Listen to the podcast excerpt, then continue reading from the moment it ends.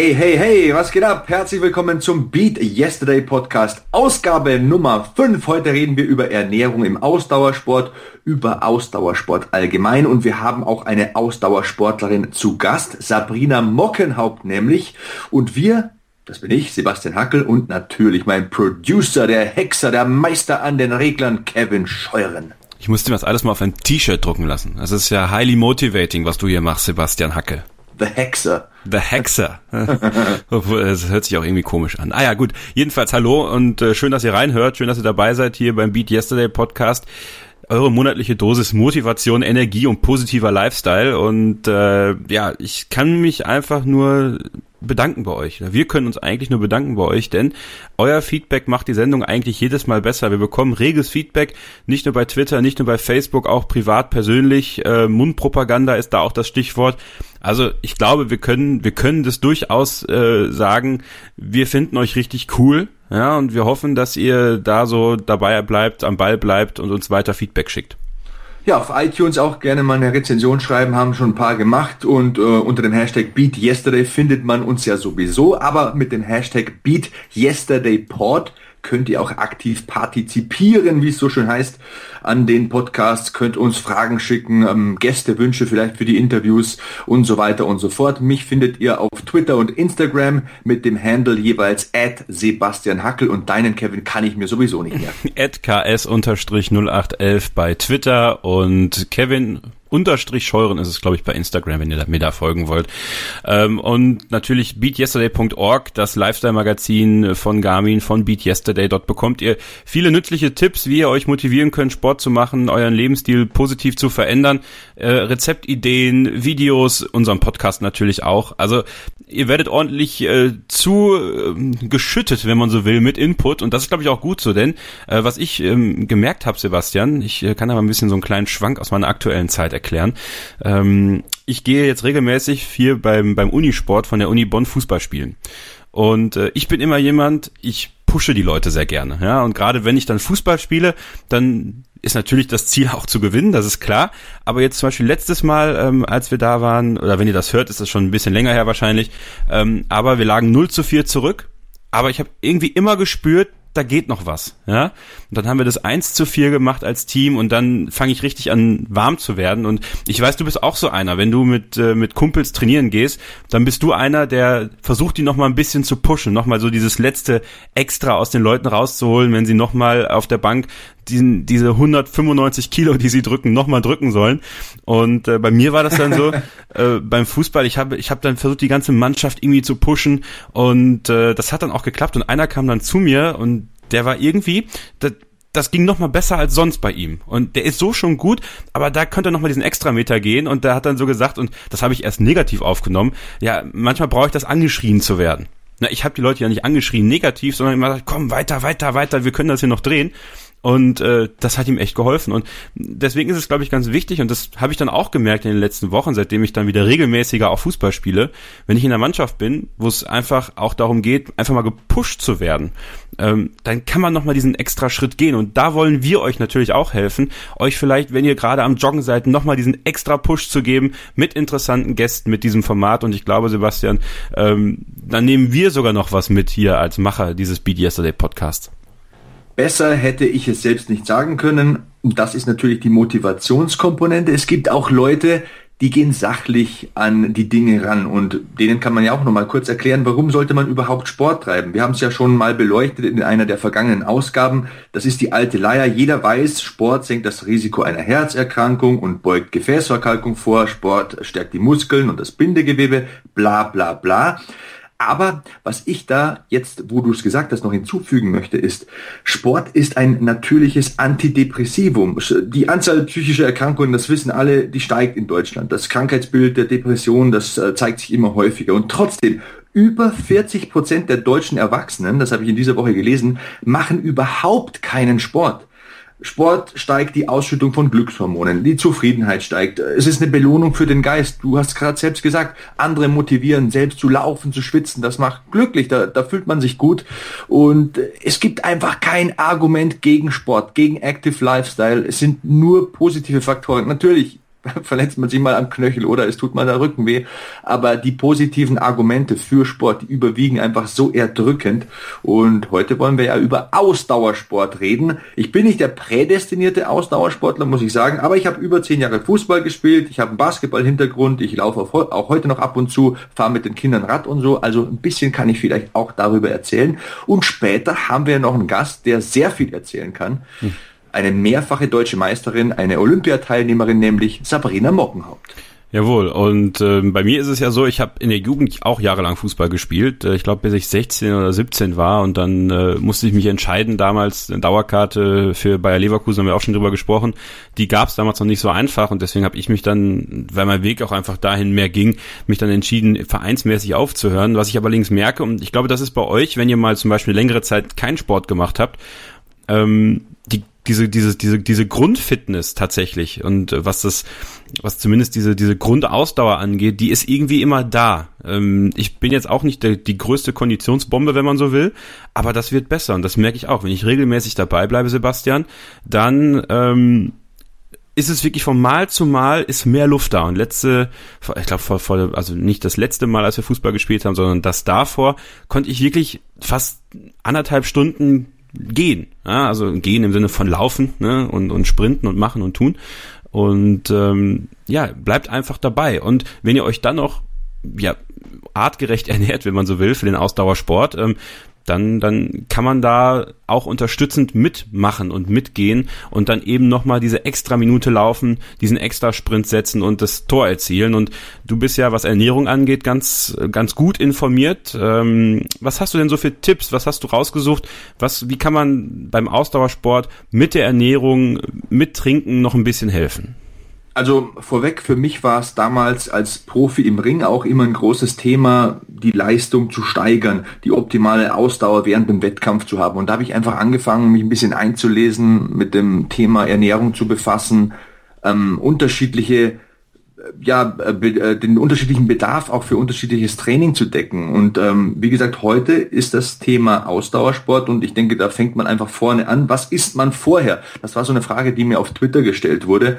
Und ich sage einfach ganz banal, auf jeden Fall sollte man mal genug Wasser trinken. Also der Wasserhaushalt ist mit das Wichtigste beim Laufen, wird uns später auch Sabrina Mockenhaupt bestätigen. Ich empfehle zwei, vielleicht sogar drei oder vier Stunden vorher gar nichts zu essen. Ähm, es ist einfach so, dass das Blut dann in den Magen läuft. Ich habe das schon in einer der vergangenen Ausgaben mal gesagt. Wenn ich ins Training gehe, dann äh, davor vielleicht noch ein schwarzer Kaffee, genug Flüssigkeit, aber vielleicht so eine Pause von zwei, drei, vielleicht sogar vier Stunden ähm, am Essenstisch, denn sonst läuft das Blut in den Magen, in den Darm, der Körper ist mit der Verdauung beschäftigt und du kannst nicht die optimale Leistung abrufen, die hast nicht die optimale Power, fühlst dich müde und ähm, ja, bekommst vielleicht sogar Bauchkrämpfe oder Bauchweh und deswegen einfach ein bisschen abstinent sein, was das Essen betrifft. Und äh, wenn man Ausdauertraining macht, um die Fettverbrennung anzukurbeln, machen ja viele, die wollen abnehmen, dann sollte man sehr leicht essen, damit die Fettreserven besonders schnell angezapft werden, weil der Körper auf nichts anderes zurückgreifen kann. Wenn man Ausdauertraining macht, um eine bessere Leistung zu erzielen, also wenn man jetzt Läufer ist oder keine Ahnung, Kampfsport macht, was weiß ich, äh, Fahrrad fährt, ähm, dann sollten die Kohlenhydratspeicher immer voll sein. Das heißt, auch während des Trainings sollten möglicherweise Kohlenhydrate zur Verfügung stehen. Also Kohlenhydratriegel, eine Banane, entsprechende Getränke. Maltodextrin ist da von mir ein heißer Tipp. Das hat mir immer sehr gute Dienste erwiesen. Wenn man jetzt zum Beispiel ähm, diesen Sport ausgeübt hat, ich habe das relativ häufig gehabt, bevor ich jetzt auch, also ich habe jetzt auf Elektrolyte zurückgegriffen tatsächlich. Interessant. Ähm, so eine Elektrolytpulver ähm, mit Zitronengeschmack, schmeckt gar nicht mal schlecht. Ähm, aber da ist halt alles drin. Da sind die, die wichtigen Nährstoffe drin, die man beim, beim Ausschwitzen verliert man ja nicht nur Wasser, Leute. Ja, darum mhm. geht es ja. Man verliert ja auch äh, Mineralien, Nährstoffe und die machen einen müde. Ja, wenn man die nicht hat und die nicht aufgefüllt werden, dann machen die euch müde und dann habt ihr natürlich am Ende noch weniger Kraft und dann merkt es nach dem Training so richtig. Und seitdem ich diese Elektrolytmischung sowohl vor dem, vor dem Fußball als auch während des Fußballs immer mit Wasser zugesetzt gesetzt. Also ich trinke dann immer ein bisschen was von der Elektrolytflüssigkeit und danach aber nochmal Wasser hinterher, damit es nicht einfach nur diesen, dass ich diesen leicht süßen Geschmack, ist ja natürlich auch ein bisschen Kohlenhydrate drin, Zucker drin und ähm, eben auch ein bisschen Salz, ja, da ist auch ein bisschen Salz mit in dieser Elektrolytflüssigkeit drin. Ähm, habe ich mich wesentlich fitter gefühlt und ich habe es nicht mehr nach dem Training äh, und das kennst du, weiß nicht, ob du das kennst, aber ich habe ganz oft äh, ja diese diese Krämpfe halt ja, dass man wirklich nachdem, nachdem ich zwei Stunden Fußball kennt gespielt habe, ja, kennt, kennt, kennt, ihr wahrscheinlich auch. Äh, aber das ist dadurch weniger geworden. Ja, natürlich auch dadurch, dass ich mich wieder mehr dehne. Also dehnen ist natürlich auch ein wichtiges Stichwort beim Ausdauertraining, was eure Muskelentspannung danach angeht. Ähm, aber ich habe weniger Krämpfe und ich habe auch weniger dieses Gefühl, dass ich super müde bin. Deswegen äh, sind Elektrolyte sind etwas, was ich persönlich sehr gut empfehlen kann. Und ich bin nun wirklich eher der Otto-Normalsportler. Ja, der Körper benötigt ja viele Elektrolyte. Ich habe mich da auch in dieses Thema ähm, vor ein paar Jahren mal eingelesen. Weiß nicht, ob ich es noch auswendig hinkriege. Also Natrium, Kalium, Calcium, Magnesium ist noch dabei und was weiß ich noch, also ich bin kein Ernährungswissenschaftler, aber der Körper braucht die Elektrolyte aus zwei Gründen. Also das eine ist mal, der Wasserhaushalt wird ja geregelt durch die Elektrolyte. Das heißt, du bekommst Krämpfe, wenn zu wenig Wasser im Muskel ist.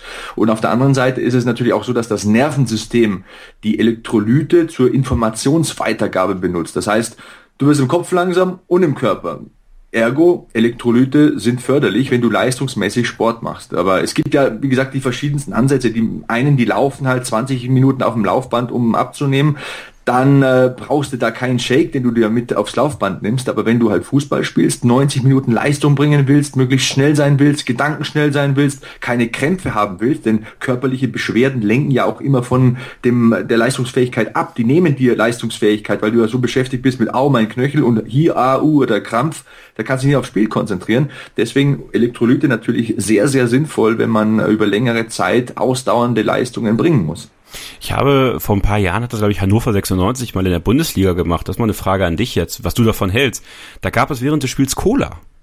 Ja, die haben äh, so so so Cola-Päckchen abgefüllt für mhm. die Spieler. Ähm, Cola während des während des Trainings, um um sich ähm, schnelle Kohlenhydrate zuzuführen, ist es empfehlenswert, weil da auch ein bisschen Koffein drin ist, was du ja mit dem Kaffee vorher noch gesagt hast, oder mhm. ist das eher schädlich? Ah, gut.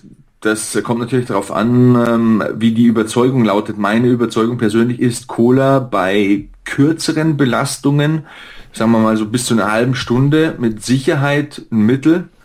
Du musst halt dann über 90 Minuten, versteht sich, mehrfach äh, machen, denn da ist ja, das ist ja eigentlich fast nur Zucker. Und Zucker bedeutet Glykogen für den Muskel, bedeutet, der Muskel hat schnell Brennstoff. Das ist ja nichts wie sagen wir mal, Haferflocken, da muss der Körper ja länger arbeiten, um die aufzuspalten. Aber wenn du äh, Zucker reinkippst, also Cola, dann kann der Körper die relativ schnell verwerten. Aber das ist auch schnell wieder weg. Und ähm, deswegen, gut, dann musst du halt mehrfach machen. Abnehmen wirst du nicht, aber du wirst bestimmt auch äh, Brennstoff haben für deine Muskeln. gut, aber es geht ja nicht immer ums Abnehmen. Ja? Also, stimmt, gerade bei, bei mir ist es natürlich, äh, ist, wäre es ein positiver Nebeneffekt, wenn ich noch ein bisschen was abnehme nebenbei. Aber ich, ich fühle mich eigentlich prinzipiell wohl in meinem Körper. Äh, ein bisschen weniger könnte es immer sein, aber aber jetzt gerade aktuell habe ich einfach so viel Bock auf Sport und so viel Bock auf Fußball, dass ich einfach diese Leistung bringen will.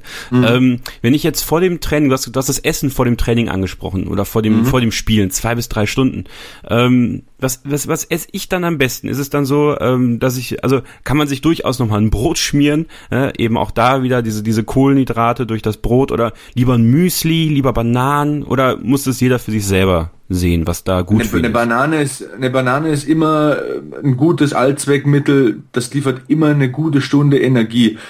Haferflocken, brauner Reis, Süßkartoffeln, ähm, Vollkornnudeln, kann, können auch Nudeln aus Hartweizengrieß sein, das sehe ich nicht so eng. All das liefert über längeren, über einen längeren Zeitraum Energie. All das wird dich einfach ausdauernder machen, weil du Brennstoff hast und während äh, dem Sport hast du ja gesagt, Elektrolytlösung, Gatorade oder so ist ja der, der ähm, äh, ja, ich glaube, das meist benutzte Supplement, wenn man da hier äh, sprechen will oder das jeder kennt. Ähm, ja, sowas äh, bringt schon was. Das dann eher, wie gesagt, während dem Wettkampf, aber ja, eine Banane, Vollwertnudeln, Haferflocken, gutes Müsli, wieso nicht? aber rechtzeitig essen, ne? Ja, man kann natürlich auch Isostar oder sowas nehmen, ne? Also wir wollen jetzt hier nicht euch zu einer Marke hinführen, ja? also da müsst ihr natürlich auch informieren und äh, wollen die anderen natürlich nicht unter den Teppich kehren, was es da alles noch gibt, Taxofit und was weiß ich. Ähm, rechtzeitig essen, also eine Stunde vorher ist schlecht, hast gesagt.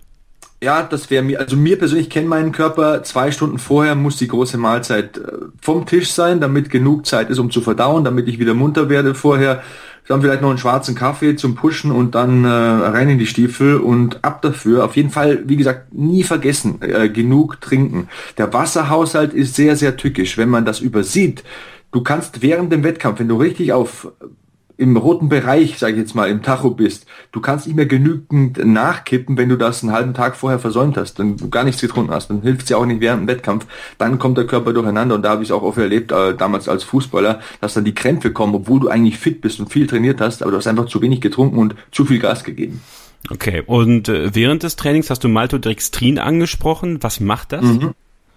Ähm, ist äh, der, ich würde mal sagen, ein ähnlicher Effekt wie bei Elektrolytlösungen. Es gibt ja halt, äh, es ist ähm, Traubenzucker im vereinfachten Sinn, gibt dir halt einfach Power. Wenn du da ein paar Schlückchen immer wieder nimmst, dann äh, ist die Power da, ist Brennstoff hat mir, wie gesagt, äh, sehr wertvolle Dienste erwiesen, zum Beispiel beim Krafttraining, wenn ich also Maximalkrafttraining gemacht habe und wenn ich wirklich für jeden Satz nach zwei, drei, vier Minuten Pause wieder die volle äh, Presse da geben wollte, dann hat das immer gut hingehauen.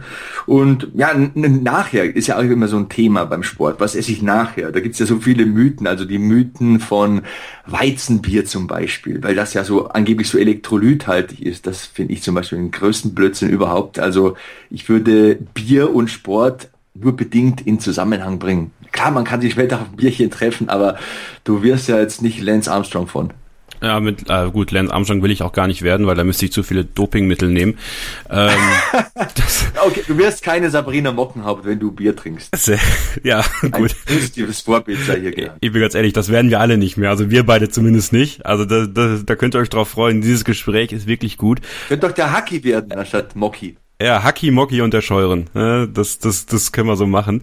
Ähm, Isotonisch, ne? Das ist ja auch noch sowas. Isotonische Getränke. Ich habe mal, ich erinnere mich daran, im Biologieunterricht in der Schule sagte eine Lehrerin, isotonische Getränke sind eigentlich dumm. Weil isotonisch bedeutet eigentlich, dass, ähm, dass Flüssigkeit entzogen wird. Eigentlich bräuchten wir neutronische Getränke, oder wie war das? Naja, jedenfalls diese ganzen Isodrinks, die man so kriegt, ja, äh, die du auch beim Aldi bekommst zum Beispiel oder bei Lidl oder bei, bei, bei Edeka oder was weiß ich, die mal eine ganze Zeit lang super in waren davon auch eher die Finger lassen, oder? Ja, es kommt eben immer drauf an. Ich meine, man, es lässt sich darauf runterbrechen, dass da ein bisschen Zucker drin ist und äh, dass sich eben über kurze Zeit mal ein bisschen pusht. Jeder muss seine Erfahrungen damit sammeln. Ähm, ich kenne auch Leute, die sehen super aus und sind Kraftsportler und die trinken das von dir angesprochene Cola oder die Cola, sagt man ja. Da kommt der Bayer wieder durch bei mir. Ähm, einfach ein bisschen experimentieren, ob das hinhaut. Ich bin jetzt nicht überzeugt davon. Wie gesagt, ich habe viel probiert und was hingehauen hat, was mir zu Erfolg verholfen hat, das habe ich alles genannt. Okay, aber noch eine Sache, ich, ich nerv dich da jetzt einfach weiter, weil vielleicht sind das ja auch Fragen, die ihr euch stellt. Du nervst mich nicht, du nervst mich nicht. Mittlerweile muss man ja nicht mehr nur in den Supplement Store gehen, wenn man so will. Also es gibt ja genug dieser, dieser Body Fitness Stores, äh, wo in Riesendosen alles mögliche verkauft wird, an Ramsch, an, an auf gut Deutsch gesagt Müll auch teilweise, denke ich, in diesen riesen Verpackungen. Ähm, da gibt es allerdings auch in der Drogerie mittlerweile, ja, wenn man mal durch den Drogeriemarkt geht, auch ganz viele Fitnessprodukte. Äh, was ist denn mit so, so Fitness Fitnessriegeln, so diesem, diesem ekelhaften Gel, was sich manche Leute kaufen und äh, sich dann reindrücken während des Sports. Ist das, ähm, bringt das irgendwas? Ist das, äh, also würdest du sowas empfehlen, wenn man nochmal so diesen kleinen Energieschub braucht während des Trainings, wenn, wenn man nochmal so diesen bisschen Ausdauer braucht, hilft das wirklich, wenn man sieht es auch bei Rennradfahrern, bei der Tour de France, die drücken sich ja, das ja auch rein. Also äh, für uns auch äh, gut. Also bei Rennradfahrern bei der Tour de France, da sind wir natürlich auf dem Leistungsniveau, wo sowas dann schon die halben Prozent bringen kann, die man sich verspricht. Aber da sind wir halt, halt auch auf dem Leistungsniveau, das sind absolute Top-Profis, die nur das machen. Ich denke, der Amateursportler, wenn der gedenkt, so etwas zu kaufen, dann sollte man schon in einen Supplement-Shop gehen und vielleicht auch versuchen, da jemanden in die Finger zu bekommen, der sich damit auskennt, in der Drogerie das zu kaufen. Ich weiß nicht, ob da die Qualität so hoch ist, wenn ich da teilweise lese, was auf diesen Eiweißriegeln draufsteht und auf diesen Proteinpulvern, die man da so im Tante-Emma-Laden um die Ecke sieht äh, ich weiß nicht. Ich würde da eher zu einem Experten gehen. Ich sage aber auch, wir reden hier von Amateursport und von Leuten, die gerne laufen oder Radfahren. Die Tour de France ist halt schon ein Beispiel, das ist eine Hausnummer. Ne? Also der Hungerast wird ja da immer beschworen und von dem wird immer geredet. Die geben halt so viel Gas, bis gar nichts mehr da ist und ähm, die dürfen nie an den Punkt kommen, dass der Muskel leer ist, dass da gar kein Glykogen mehr da ist. Deswegen müssen, müssen die essen. Da ist jeder Körper unterschiedlich und ich glaube, die wenigsten Hörer, die wir jetzt gerade haben, sind Tour de France Fahrer. Deswegen experimentiert ein bisschen rum, findet für euch selbst raus, was da hinhaut. Was mir hilft, habe ich gesagt. Und ähm, was man nachher machen sollte, haben wir ja noch gar nicht beleuchtet, Kevin. Ja, das wollte ich nämlich gerade sagen. Wir haben jetzt darüber gesprochen, dass man äh, besser zwei bis drei Stunden vorher noch was isst, äh, die, den, den Körper sich verdauen lässt, gut viel trinkt, eventuell Elektrolyte, Maltodextrin. Ja, und danach, äh, weil wofür ist der Körper dann, wo, was kann ich meinem Körper dann zuführen, damit ich nicht sofort wieder alles äh, den Bach runtergehen lasse, was ich gerade aufgebaut habe. Ich denke, ein Burger zum Beispiel wäre schlecht, ja? so ganz spontan. Das kommt drauf an, wenn du Gewichtheber bist, ist der Burger vielleicht ganz gut. Der hat äh, Fett drin, der hat gutes Eiweiß ja, drin. dann das Steak wahrscheinlich, Kalorien. oder?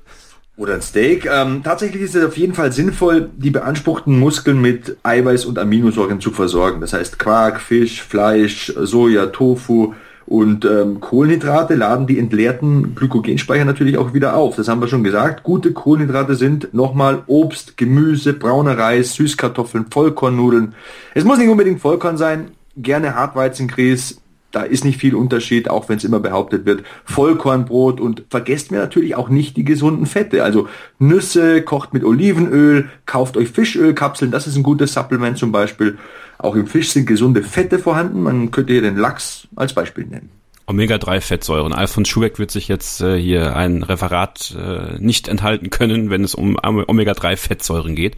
Wäre wär äh, aber ein guter Gast für, unser, für unseren Podcast. Ich, ich glaube, der könnte uns eine Menge erzählen, weil Alfons Schubeck, auch wenn man es ihm nicht ansieht, der ist diszipliniert hoch 10. Also äh, ich habe ja mal bei dem bei der Küchenschlacht mitgemacht, äh, im, im ZDF. Und da war er mein, mein Koch sozusagen, mit dem ich gearbeitet habe. Und dann habe ich den mal auf dem Rücken gehauen. Ne? Gehauen kann man nicht sagen, also Stein. Ne? Der Mann steht um 4 Uhr auf, geht dann trainieren und geht dann in die Küche. Also das wäre mal wirklich ein Gast. Den müssen wir, mal, müssen wir uns mal warm halten. Weißt du, wer ähm, Alfons Schubeck zum Training gebracht hat? Arnold Schwarzenegger. Ja, wir haben jahrelang, wenn der Schwarzenegger hier in München war, miteinander trainiert, wissen die wenigsten. Es gibt ein legendäres Video auf dem Instagram-Kanal von Arnold Schwarzenegger, da war im äh, Stangelwert war äh, große Weißwurstparty, äh, Weißwurst. Ja, da wie die Weißwurst zerlegt und die Weißwurst da runtergeschluckt, gell? Und dann ist der Schwarzenegger, I already ate ten Weißwurst, äh, come to the Stangelwirt. It's delicious. It's delicious. Dann sieht man den Schuheck dann im Hintergrund äh, stehen. Also guckt euch das mal an, Schwarzeneggers Instagram-Kanal ist sowieso ähm, äh, inspirierend und unterhaltsam gleichzeitig. Get to the channel now! ähm, äh, Supplements sind ja ein interessantes Thema auch, wo sich die Geister scheiden.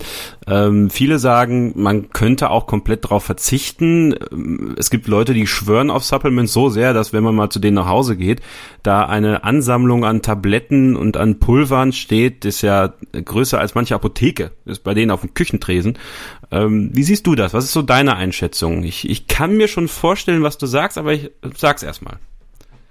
Ja, in äh, Maße, nicht in Massen, würde ich sagen. Ich habe auf, jeden, ich hab auf jeden Fall Aminosäuren zu Hause stehen. Ich habe ein gutes Eiweißpulver zu Hause stehen. Ich habe Fischölkapseln. Wenn ich so einen Kraftzyklus mache, dann nehme ich auch mal ein bisschen Kreatin. Glutamin ist eine wichtige Aminosäure, die ich ähm, in einer Extrapackung nochmal stehen habe. Die hilft bei der Muskelregeneration. Und ich habe auch, das muss ich gestehen, finden manche vielleicht nicht so gut, diese Workout Booster da passe ich natürlich auch immer auf, was ich kaufe, dass da nichts Verbotenes drin ist. Also da ist dann meistens Koffein, Taurin und so ein paar so aufputschende Substanzen sind da drin. Natürlich immer alles legal. Deswegen sage ich ja, kauft euch was, was geprüft ist und lasst euch vielleicht auch von jemandem beraten. Wenn ihr nicht sicher seid, kann man auch einen Arzt oder einen Ernährungsberater hinzuziehen. Aber Koffein und dergleichen, ja, das äh, bringt mir persönlich schon immer was. Ich bin mittlerweile zweifacher Familienvater, war ja. in der letzten Ausgabe noch nicht so. Ja, ist auch ein Kind dazugekommen. Äh, der Storch war fleißig und was ich damit sagen will, ich schlafe manchmal wenig, ich will aber trotzdem mein sportliches Dasein nicht total beerdigen und dann hilft halt nichts, dann muss halt noch mal ein Löffel mehr vom Booster rein, dann reißt sie die Augendeckel ein bisschen auf und dann gibst du Gas und danach fühlst du dich umso besser. Und das war der Einblick in mein Supplement-Schatzschränkchen. Okay, dann noch eine abschließende Frage dazu. Ähm, Energy Drinks vor dem Sport, weil du hast gerade Koffein, Taurin angesprochen, da könnte ich ja eigentlich auch äh, mir eine Dose mit den Flügeln geben. Die Flügel ähm, ohne Zucker habe ich auch manchmal am Start, muss ich sagen. Warum ohne Zucker?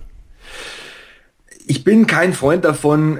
Natürlich hilft's mit Zucker wahrscheinlich noch mehr, weil du einfach diese ähm, kurzkettigen Kohlenhydrate nochmal zur Verfügung hast. Aber mein Credo ist ja, ich gehe nicht zum Sport, um zuzunehmen und ähm, im Zweifelsfall trete ich mir einfach ein bisschen mehr in den Hintern, deswegen ohne Zucker. Ist aber Geschmackssache. Die anderen sagen wieder, ja, ähm, künstliche Süßstoffe und, und äh, schädliche Chemie ist mit Sicherheit nicht ideal. Ich sage auch nicht, dass ich der Vorzeigeathlet da bin. Ich weiß nur, wenn ich mir die Dose Flügel runterkippe, dann habe ich bestimmt eine halbe Stunde, eine Dreiviertelstunde richtig Saft. Da, wie gesagt, gehen die Augendeckel hoch und das hilft einfach manchmal. Ist halt so.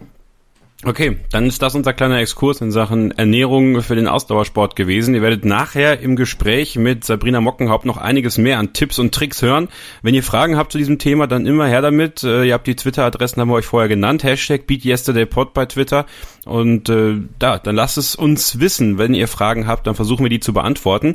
Du hast mir jetzt gerade was vorweggenommen. Ich wollte dir jetzt an dieser Stelle herzlich gratulieren. Äh, zweifacher Vater, eine erneut wunderschöne Tochter zur Welt gebracht durch deine Frau. Ähm, ja, was soll man da sagen? Herzlichen Glückwunsch, Sebastian, und alles Gute.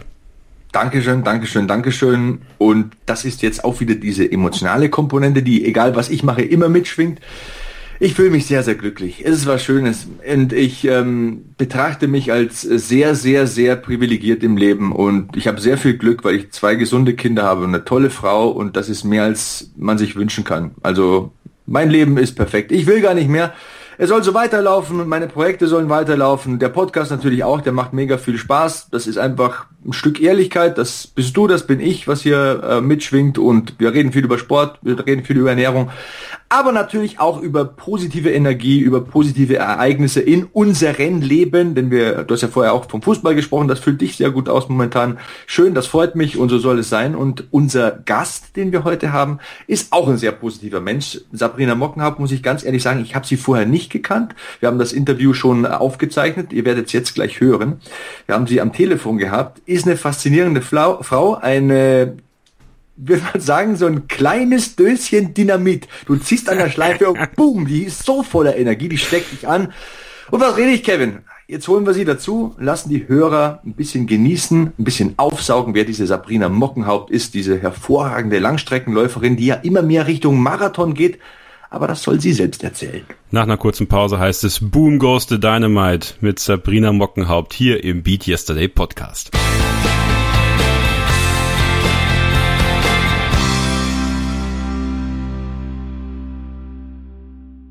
So, heute bei uns im Beat Yesterday Podcast ein kleines Wunder. Sabrina Mockenhaupt, ein kleines Laufwunder. Hallo und herzlich willkommen. Einen wunderschönen guten Morgen. Perfekte Überleitung. Warum sage ich kleines Wunder? Ich lese im Internet, ich habe dich ja noch nie persönlich kennengelernt, 1,55 Meter nur groß, 46 Kilo nur schwer. Ja, kann das denn stimmen? Ähm, ja, aktuell, also 1,56 Meter bin ich, glaube ich, und im Moment habe ich ein Kilo zu viel auf der Waage. Also im Moment sagen wir mal 47 Kilo. Also 46 ist dann so mein Wettkampfgewicht. Ja, ein kleines, ja. aber explosives Paket bist du. Ähm, wie bist du eigentlich aufgewachsen? Du bist ja als Läuferin genetisch vorbelastet, so möchte ich das mal nennen. Ja, also meine Eltern, die haben so, also mein Vater, der hat, ja, oder beide Elternteile haben so mit 30 angefangen zu laufen, also recht spät. Meine Mutter hat vorher auch geraucht. Und die ist sogar, hat es noch geschafft, bis so Ende 30 ist sie dann eine 2 Stunden 40 im Marathon gelaufen und der Vater, der hält immer noch einen Familienrekord von 2,25,59 und ich weiß gar nicht, ob wir den noch brechen können. Also mein, was heißt wir, mein Zwillingsbruder und ich, wir sind beide Läufer und ja, die Zeit rennt mir davon, den Rekord noch äh, einzufangen von meinem Dad. Aber wenn er bei meinem Papa bleibt, dann ist auch okay. Ja. Wann hast du, du persönlich ähm, erkannt, dass Laufen dein Ding ist? Also die Eltern, die haben es ja vorgemacht, aber wann hast du für dich entdeckt, hey, das macht mir Spaß, das ist mein Ding? Also Spaß hattet mir, zum Beispiel in der Grundschule mussten wir laufen, da hat es mir keinen Spaß gemacht, da war ich dann auch immer Zweite hinter einer schnellen Läuferin und Zweite war immer irgendwie blöd. Und dann habe ich das Laufen so ein bisschen beiseite geschoben. Ich bin auch früher immer zu schnell losgelaufen und hinten raus musste ich mich total quälen und habe gestöhnt und dann haben irgendwann meine Eltern gesagt, wir nehmen euch auch nicht mehr mit zu irgendwelchen Wettkämpfen, sonst denken nachher die Leute, wir hätten euch gezwungen zum Laufen. Ja, und irgendwann so neuntes Schuljahr, also ich war auf der Realschule, ähm, dann hatte ich eine Freundin, die war sehr ehrgeizig, die ist mittlerweile Ärztin in Kassel und ja, wir sind dann immer mal ein bisschen für die Figur laufen gegangen, obwohl wir beide nie eine schlechte Figur hatten. Und einmal konnte meine Freundin nicht und dann bin ich mit meiner Mutter gelaufen, dann war ich so schnell. Und dann hat meine Mama gesagt, so, und du kommst jetzt mit zum Training. Das ist doch schade, wenn man so ein Talent hat und äh, nichts daraus macht. Und dann habe ich nachts oder abends haben wir so gestritten und ich habe geheult und wollte nicht mit dem Training. Bin aber dann irgendwann doch mitgekommen äh, zu dem Trainer von meinen Eltern. Ja, und dann, der hat dann mich erstmal in die ganz langsame Gruppe gesteckt und äh, der konnte, hat irgendwie überhaupt mich nicht beachtet. Und dann habe ich gedacht, aha, der beachtet mich nicht, ja, jetzt musst du dich mal hier in Szene setzen. Und dann habe ich mich von der letzten Gruppe so, so in die erste Gruppe vorgearbeitet und irgendwann hat er mich dann auch beachtet, ja, und dann, dann war die Sache dann ganz interessant und dann bin ich dabei geblieben. Also ich habe so mit, um das jetzt mal auf den Punkt zu bringen, so mit 15, 16 angefangen, ja. Ja, und da hat es dann wahrscheinlich auch irgendwann Spaß gemacht zu laufen, ne? Und da ist auch meine Der Spaß hat er gemacht, weil ich dann mit 16 mein erstes Rennen hatte in Gotha bei den deutschen Crossmeisterschaften und ich, ich hatte nicht viel trainiert und hatte dann, wurde fünfte überraschend und habe dann Mädchen geschlagen, die jetzt schon acht bis neun Mal in der Woche trainiert haben. Und da habe ich gedacht, ah ja, wenn das so einfach ist, äh, dann bleibst du doch mal hier bei der Sache. Also irgendwie scheint es ja doch ein Talent zu haben, also ja, ist ja doch ganz nett. Und muss man ja leider sagen, ich habe für meine ersten deutschen Rheinland oder nee, Rheinlandmeisterschaften habe ich mal 50 D-Mark bekommen. Und wir hatten jetzt nie so viel Geld zu Hause, also normal, und auf einmal hatte ich ein bisschen Geld und das fand ich dann auch noch ganz nett. Also das war so eine Zusatzmotivation, muss man leider sagen. Ja. ja, Geld ist immer eine Motivation. Es ist wenigstens eine Anerkennung, auch wenn es nur 50 Mark oder 50 Euro sind. Gab es aber ja. dennoch auch Punkte, an denen du das Laufen auch mal gehasst hast, wo du gesagt hast, hey, ich schmeiß hin, ich will nicht mehr? Oh, ganz oft. Also jetzt so, sagen wir mal, die sind aber erst eher in der letzten Zeit aufgekommen, wo ich jetzt so viel verletzt war. Also so in den letzten drei Jahren, weil ich da wirklich viel ähm, durchgemacht habe, auch auf der einen Seite privat und ähm, ja, ich konnte sonst halt immer ähm, alles irgendwie wettmachen oder einer Sache weglaufen, aber da habe ich jetzt so in den letzten drei Jahren gemerkt, jetzt holt dich irgendwie so alles ein und du kannst manchen Dingen, kann man einfach nicht davonlaufen. Und die Erkenntnis oder das zu erkennen, das war dann schon sehr schwer. Aber mittlerweile habe ich das äh, umgedrillert, dass ich jetzt weder noch für Geld noch für sonst was laufe, sondern einfach gerade für mich. Und das ist wieder ein ganz neues, besonderes Gefühl und macht mich gerade auch glücklich. Und also ich drehe und wende alles immer so, dass es irgendwie dann doch wieder Spaß macht, ja. Du sprichst von den Verletzungen. Also ich kann von mir selbst sprechen, wenn ich sage, ich hatte in meiner aktiven sportlichen Zeit zwei Kreuzbandrisse, also rechts und links, habe mir auch komplett die Knie hey. kaputt gemacht mit Meniskusrissen und Innenbandrissen, mhm. alles was dazugehört. Welche Verletzungen waren das bei dir eigentlich im Detail? Also jetzt, ich habe mal irgendwann 2006 einen Ermüdungsbruch gehabt, das war aber nicht so, da warst du zwei Monate raus, das war okay, also das war alles gar nicht schlimm.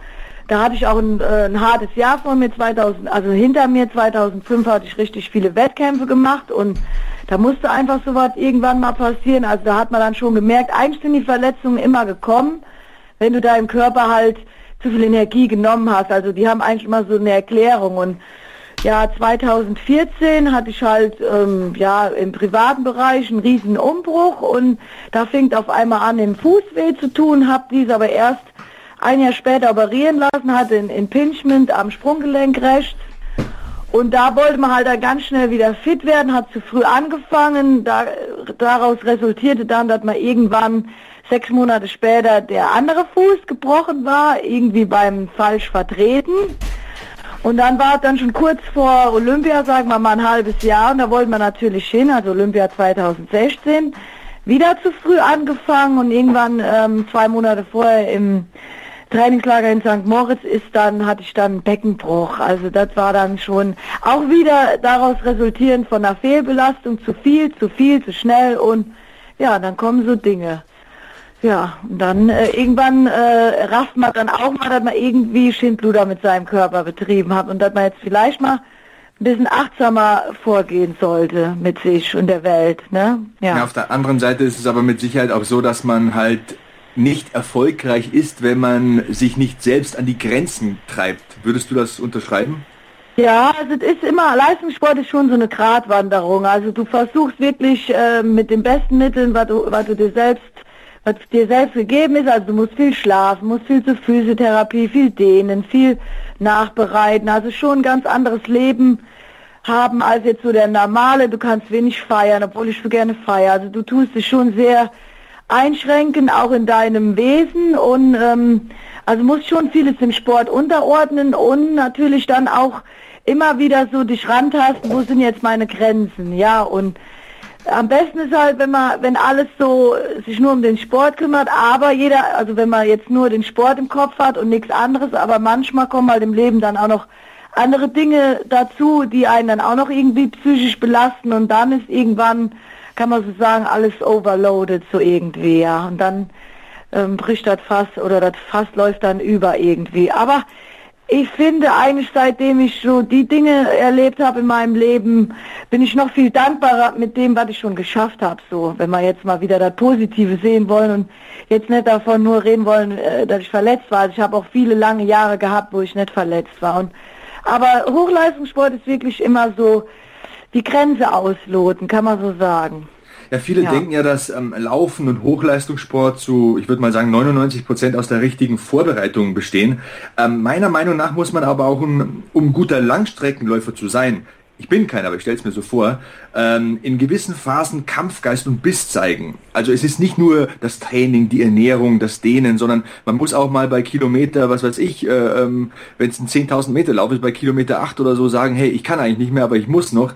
Ähm, ist es ja. wirklich so, dass Kampfgeist und Biss auf hohem Niveau auch entscheiden oder ist, ist es wirklich nur Vorbereitung? Ist eigentlich so, dass man zwei, drei Tage vorher schon sagen kann, hey, ich bin gut vorbereitet, ich werde unter die ersten drei oder die ersten fünf kommen? Oder ist es nicht auch so, dass man in gewissen Phasen, wo es einfach nicht so gut läuft, einfach diesen inneren Schweinehund trotzdem überwinden muss. Ja, und wie? Also ich habe ja auch nicht immer Lust äh, zu trainieren, aber dann weißt du, oder ich liebe eigentlich überhaupt nicht die langen Läufe, also in der Vorbereitung auf den Marathon. Aber dann sagst du dir halt, ja, muss halt sein, äh, sonst, äh, sonst klappt es halt beim Marathon auch nicht. Und du musst dich halt schon immer entweder kleine Zwischenziele da bei einem 30er oder 35 Kilometer Lauf, dann sagst du dir halt nach 5 Kilometern, hey super, es sind nur noch 30.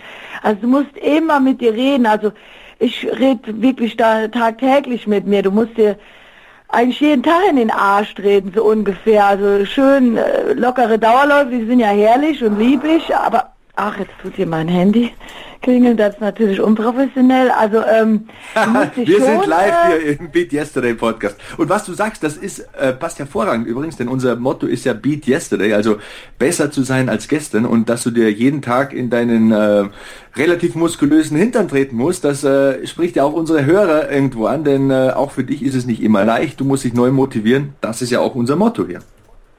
Ja, auch im Wettkampf. Also sowieso im Wettkampf, wenn du die, die Langdistanz läufst, dann hinten raus wird es eigentlich immer schwer und du musst versuchen, eigentlich in der Hinsicht den Kopf auszuschalten und zu sagen, hier, ich will nur ein Ziel, egal wie, äh, egal wie schnell, Hauptsache ich schaffe das jetzt, weil danach bin ich zufrieden. Also, aber ich habe schon oft Kämpfe mit mir äh, ausge, ähm, ja, Kämpfe gehabt, wo ich dann wirklich ähm, mit meinem inneren Schweinehund zu kämpfen musste. Manchmal hat er mich auch besiegt.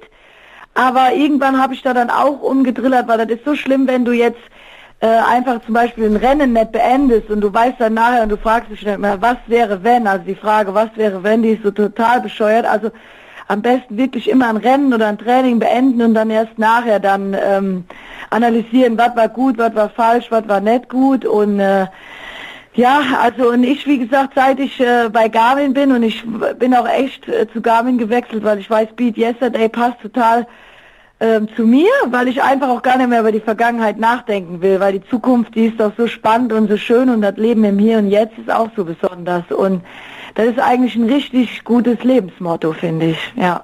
Das hast du schön gesagt. Eine Frage, die mich interessiert. Ich habe hier äh, Wikipedia Sabrina Mockenhaupt vor mir und da lese ich über 40 Goldmedaillen bei deutschen Meisterschaften, zweimal bei den Olympischen Spielen.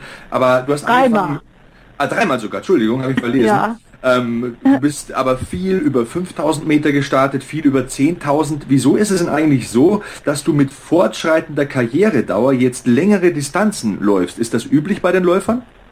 Ja, je älter du wirst, äh, muss man einfach sagen, desto ähm, langsamer wird man. Also die Grundschnelligkeit, die lässt nach. Also da musst du dann schon viel in den Bereichen arbeiten. Aber zum Beispiel viele Sprinter oder Fußballer, also das ist oft ja ein Wunder, wenn die jetzt sagen wir mal über die 30 rauskommen.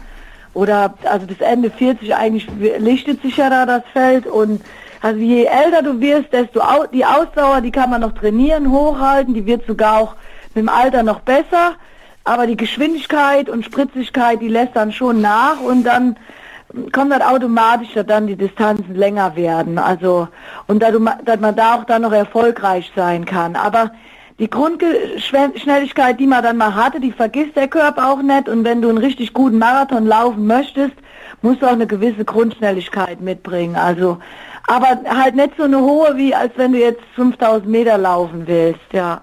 Okay, Deswegen werden mit dem Alter, mit dem Alter wirst du halt leider langsamer, aber ausdauernder, was wieder einen Vorteil hat und ja, dann werden die Distanzen halt länger. Ja. Ähm, macht Moki, ich nenne dich jetzt einfach mal Moki, Krafttraining?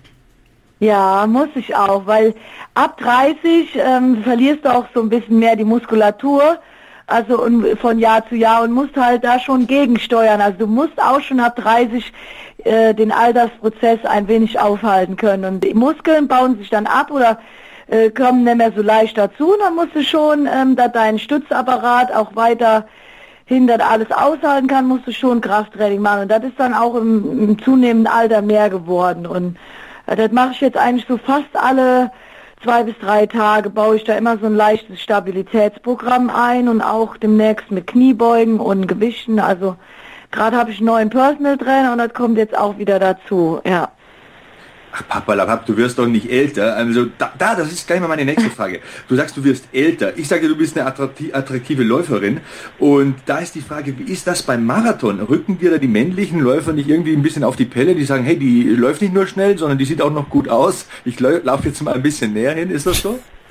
Ja, wenn, dann laufen die Männer lieber hinterher als, als vor mir. Also, nee, ähm, ja, also ich würde mal sagen, laufen halt generell jung. Und gestern war ich im Regen laufen oder so leicht äh, regnerisches Wetter, leicht feucht. Und ich sag mal, es gibt nichts Besseres für einen Teint, als im leichten Regenwetter rumzulaufen. Also ich würde schon sagen, dass Laufen ganz schön äh, Anti-Aging ist und äh, den Alterungsprozess schon äh, ganz schön aufhalten kann. Also generell jeder Sport, also wer rastet, der rostet, kann man so sagen, ne? Guter Spruch. Ja. Wie, wie ernährt sich Moki? Ah, schon gesund. Also schon äh, mittlerweile ein bisschen mehr ähm, proteinlastiger, also nicht mehr so viele ungesunde Kohlenhydrate. Also wenn Nudeln, dann eher ähm, Vollkorn- oder Dinkelnudeln und morgens ähm, Müsli mit Quark oder äh, proteinhaltigem Joghurt und mittags halt ja gutes Gemüse, abends eventuell noch Fisch, also schon gute Fette und ja und ab und zu aber auch mal ein Eis mit Sahne. Also ab und zu gönne ich mir auch mal was, aber generell sehr viel Wasser, wenig Süßgetränke, dass du und, und halt zwischen den Mahlzeiten auch schon, äh, ich esse keine Zwischensnacks, also halt mich schon dran an drei Mahlzeiten am Tag, mehr nicht. Okay. Ja. Ähm, was trinkt bzw. isst man während des Wettkampfs? Also ich habe bei meinem erfolgreichsten Marathon in New York, wo ich siebte wurde 2013, da habe ich einfach nur Kräutertee mit Honig gemixt und ein bisschen Salz da rein. Also eigentlich wirklich sowas, was nicht auf den Magen schlägt und äh, nicht zu süß ist. Und in dem Honig sind auch Aminosäuren drin, muss ein guter Honig sein. Der Tee ist zur Beruhigung des Magens, weil der Magen ist dann eh schon auf Hochtouren oder der Darm und deswegen, wenn du da dann irgendwie noch ein Gel reinschiebst, also ich habe damit schlechte Erfahrungen gemacht, also am besten die Leute, die jetzt keine Verpflegung bekommen, einfach Wasser reicht oder vielleicht was halb Süßes, aber jetzt nicht so, die dicken Gels würde ich nicht empfehlen, ja. Der New York Marathon, das ist ähm, auch ein guter Punkt, den du da ansprichst. Das ist ja so der Traum für viele Läufer. Ist das so ein Ding, das auf deiner persönlichen Bucketlist stand, wo du dann gesagt hast, hey, das kann ich jetzt abstreichen, das kann ich abhaken, den habe ich jetzt mal gelaufen. War das so ein persönlicher Traum für dich, New York Marathon? Also das war immer ein Traum und ich wollte aber eigentlich nie New York laufen, weil das eine sehr schwierige Strecke ist. Also du bist halt nicht so schnell wie bei zum Beispiel in Berlin beim Marathon. Aber was ich da erlebt habe, das ist einfach unfassbar und das würde ich jedem sagen, wenn ihr irgendwann euch mal einen tollen Marathon äh, erleben wollt, dann müsst ihr einfach nach New York. Ich hatte, obwohl ich geschwitzt habe, wirklich Gänsehaut, mir wurde kalt, weil die Zuschauer so laut waren. Ich, du, du hast deinen Atem nicht mehr gehört, du hast nichts gehört, du bist einfach nur, du hast funktioniert. Das war so ein, ein also so prägendes Erlebnis, was ich jedem einfach nur wünschen würde, dass er das auch mal erlebt. Also das werde ich nie vergessen. Das äh, habe ich jetzt Gänsehaut und dann kommen mir fast die Tränen, wenn ich darüber nachdenke, weil das so so ein besonderer Marathon war, wirklich. Also ja. Wie, untersche wie unterscheiden sich eigentlich die deutschen Läufer von den anderen Nationalitäten? Gibt es da irgendwie Besonderheiten? Also wenn man jetzt deutsche Läufer nimmt und amerikanische Läufer, gibt es da ähm, unterschiedliche Aspekte ähm, oder Charaktereigenschaften, die du ähm, benennen können würdest? Also ich würde mal sagen, die Amerikaner, die machen sich nichts draus, wenn man vorher noch postet, dass man jetzt die schöne Nägel hat machen lassen. Wir Deutschen sagen dann, ha, nee, konzentriere dich noch mehr auf den Sport. Also die Amerikaner leben richtig halt irgendwie so alles, das ganze Leben und genießen das auch und zeigen das auch. Wir äh, Sportler in Deutschland versuchen eher, ha, nee, nicht zu viel vielleicht noch schöne Dinge zu zeigen, weil die Leute sollen ja denken, dass wir nur hart arbeiten und äh, gar nichts Schönes im Leben haben. Oder manchmal merkst du auch, dass du dir gar nichts Schönes gönnen darfst, weil das wird dir vielleicht auch nicht gegönnt, so ungefähr. Und in Amerika, die arbeiten viel, viel mehr zusammen. Natürlich profitieren die dann auch davon. Und hier in Deutschland trainiert jeder so immer so seinen eigenen, so sein eigenes Ding und jeder meint, er könnte besser. Und ja, da würde ich dann sagen, wenn, wenn wir alle mehr zusammen trainieren würden, dann wäre in Deutschland noch mehr, dann wäre wär nicht nur vereinzelt ein paar gute Läuferinnen, sondern dann wäre noch eine viel breitere Dichte wäre da, aber das ist leider nicht so. Da ist, ist der Deutsche doch schon eher ein bisschen, also in Deutschland lebt man dann doch schon eher so in der Neidgesellschaft, würde ich sagen, wo man sich dann doch einiges verbaut mit, ja. Ähm, ja, zwei Dinge dazu. Also erstens mal finde ich, ähm, dass du mit dieser Aussage dich unglaublich sympathisch darstellst. Du bist auch eine sympathische Frau, du bist auch eine emotionale Frau, dazu noch später. Und zweitens, irgendwann steht man ja plötzlich mal im Rampenlicht. Das war bei mir ja auch so, wenn man dann äh, häufiger im Fernsehen ist, dann kommen Zeitungen und, und, und Fernsehberichte und es ist auch mal üblich, dass man dann durch den Kakao gezogen wird. Im Internet zum Beispiel ist das ja gang und gäbe in den sozialen Medien. Bei dir war es ja dann auch zum Beispiel mal so, dass du bei TV Total, bei Stefan Raab mal ein bisschen veräppelt worden bist. Wie schwer war für dich anfangs der Umgang mit den Medien? Denn man ist ja nicht von vornherein Profi, man kommt ja irgendwie dazu wie die Jungfrau zum Kind. Wenn man dann plötzlich erfolgreich ist, kommen die Leute auf einen zu. Hier, wie, wie, wie war das? Also als plötzlich die Sabrina Mockenhaupt, die Mocki da im Fernsehen war und dann auch mal durch den Kakao gezogen wird, auch mal ein bisschen lächerlich gemacht wird, das wird ja jeder, der irgendwann mal prominent ist. Ähm, wie war das für dich? Ähm, bin da jetzt schon zurückhaltender geworden und auch, ja, vielleicht manchmal dann doch wieder schon zu erwachsen, aber ähm, das hat einen aber auch geprägt und auch man hat Menschenkenntnis dazu gewonnen und ich würde jetzt, wenn ich so heute hier sitze, auch wieder alles genauso machen wie damals oder also ich würde nichts anders machen. Ich bin so wie ich bin und ja, also jetzt letztens hatte ich mal was gepostet über meine aktuelle ich hatte ein Narziss-Shampoo und dann habe ich dann wirklich öffentlich gemacht und da haben mir dann ganz viele, also viele positive Nachrichten, aber auch viele dann, die dann privat mir geschrieben, ah, das hättest du nicht schreiben und so im Detail. Dann habe ich dann nachher auch nur geschrieben und genauso würde ich wieder schreiben, weil ich habe, äh, ich weiß gar nicht, wie viele Leute auch dieses, diese Krankheit mal hatten und ich finde, Ehrlichkeit wert am längsten, da kann ich dazu nur sagen. Und ich lasse mich einfach nicht mehr verbiegen, auch nicht von der Gesellschaft, von der Öffentlichkeit, ähm, weil ich denke, wenn du morgens in den Spiegel guckst und äh, sagst, okay, das bist du und du bist ehrlich, dann ist das schon die halbe Miete, ja. Ehrlichkeit wert am längsten. Sabrina genau. gefällt mir wenn wir schon von Ehrlichkeit sprechen, ich habe lange überlegt, ob ich diese Frage stellen soll. Wie ist das denn eigentlich, ich stelle die jetzt einfach, wie ist das denn eigentlich, wenn man während eines Marathons mal pinkeln muss? Also mir passiert teilweise, ich gehe laufen keine zehn Kilometer und habe davor zu viel getrunken und plötzlich muss ich hinter den Busch. Wie ist das denn? Das muss doch mal vorkommen, dass man beim Marathon mal pullern muss. Erfahrungswerte ja, von dir? Ja, da, da sind wir aber jetzt ganz schön tief im äh, Detail. Also ich äh, musste schon zweimal leider nicht nur Pipi, Pipi ist ja noch okay, aber leider etwas größer austreten. Ja, und da verliert man dann schnell mal eine Minute. Dann kommt man aus dem Laufrhythmus und das ist jetzt nicht so besonders. Aber es passiert, ähm, wäre gut, wenn es nicht passiert, aber ja, passiert auch Profis, ja. Also den, äh, Box, den besten Boxenstopp hat, glaube ich, Jan Fitschen mal hingelegt, der ehemalige Europameister von Göteborg. Der ist Marathon in Berlin gelaufen, ich weiß nicht, 2010 oder 2012. Und er hat einen Boxenstopp von 25 Sekunden da eingelegt. Ist aber trotzdem noch Bestzeit gelaufen, also von daher, man kann auch schnell alles erledigen. Ähm, ja, aber bringt dich natürlich aus dem Laufrhythmus raus, aber ja, kannst da dann auch nichts machen. Das ist dann halt so, ne? Man muss manchmal einfach den Kopf frei bekommen oder auch andere Körperpartien, ne? Ja, aber das ist menschlich, ne? Ähm, ja. Kopf, in, in, früheren Interviews, da sprichst du ja oft davon, dass du dir zu viel Druck gemacht hast. Also ich habe dich oft auf YouTube gesehen, habe mir mal einen Nachmittag Zeit genommen und viel, sehr viele Interviews durchgeklickt mit dir und von dir, denn man will ja auch nicht äh, sich doppeln und dieselben Fragen stellen, man will es ja auch für dich ein bisschen interessant machen. Und ähm, ich denke, was ich sagen will oder was ich fragen will, viel wichtiger, wie wichtig ist denn der Kopf eigentlich beim Laufen? Du bist ein sehr emotionaler Mensch, das wissen wir, du kannst einen Schweinehund überwinden, aber wie wichtig ist der Kopf eigentlich beim Laufen? Ähm, welche Komponente oder wie viel Prozent am Erfolg ähm, würdest du im Kopf eigentlich einräumen? Klar, der Körper muss funktionieren, man muss verletzungsfrei sein, gut vorbereitet, man muss gut gegessen haben, viel trainiert haben, aber mhm. was macht der Kopf aus? Ah, ein Wettkampf. Ich würde schon sagen, ja, 70 bis 80 Prozent, wenn nicht sogar vielleicht noch mehr. Also wenn du den Kopf aufgegeben hast, dann kannst du auch gerade aufhören. Also und ich habe schon oft erlebt, dass ich irgendwo äh, die Beine eigentlich nicht mehr konnten. Dann habe ich nochmal umgeschaltet, im Kopf gesagt, komm und du musst jetzt und auf einmal kam nochmal eine zweite Luft. Auch zum Beispiel da beim New York Marathon 2013, da habe ich eigentlich bei der Hälfte wusste ich schon, oh nein, wir sind über eine Minute über der EM-Norm, das schaffst du nie.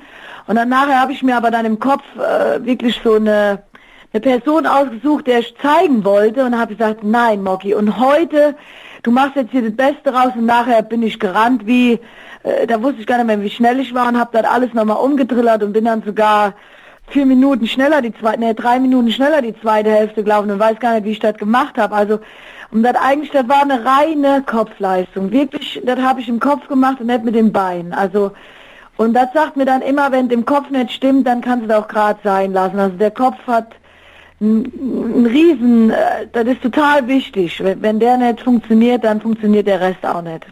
Ja. Man ist ja sehr alleine als Läufer auf der Bahn, egal ob es jetzt die 5000 Meter sind, die 10.000 Meter oder ein Marathon. Ist Laufen trotzdem auch irgendwie ein Teamsport? Also ich freue mich jetzt in zwei Wochen sind deutsche äh, 10.000 Meter Meister oder 10 Kilometer Meisterschaften auf der Straße und da bin ich froh, dass ich jetzt ein Team habe weil sonst würde ich da nicht laufen. Also da laufen halt äh, drei Mädels in einer Mannschaft und laufen halt ja um eine Medaille damit und das finde ich dann super toll.